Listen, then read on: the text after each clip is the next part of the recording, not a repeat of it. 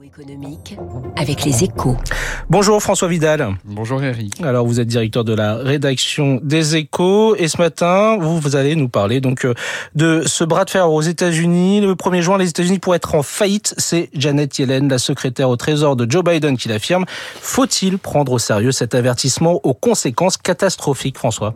À force de crier au loup, hein, plus personne ne vous croit Eric et c'est un peu la situation dans laquelle se trouve l'administration Biden. Tous les 2-3 ans, depuis une vingtaine d'années, Washington vit le même psychodrame. À force de creuser le déficit, le président en place se heurte au plafond des missions de dette imposées par le Congrès et doit négocier son relèvement pied à pied avec l'opposition sous peine de ne plus pouvoir financer ses engagements. Un bras de fer s'engage alors qui finit toujours par aboutir à un compromis au terme de négociations au couteau. Cette fois-ci, les républicains mettent la barre très haut. Ils exigent 4800 milliards de dollars d'économies sur 10 ans pour éviter le défaut de paiement.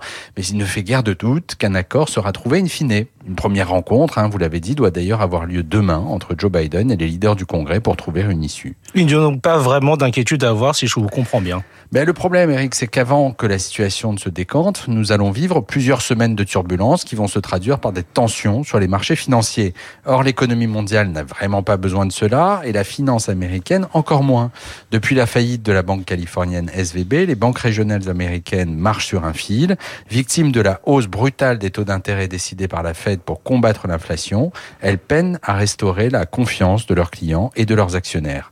Un nouveau choc incontrôlé sur leur coût de financement pourrait donc avoir des conséquences désastreuses. En clair, si personne ne croit vraiment que l'État fédéral pourrait faire faillite, la énième saison de cette série à rallonge qui est devenue la question du relèvement du plafond de la dette pourrait bien provoquer une crise bancaire XXL. Voilà pourquoi on aurait tort de ne pas écouter Janet Yellen. Merci François Vidal, directeur de rédaction des Échos.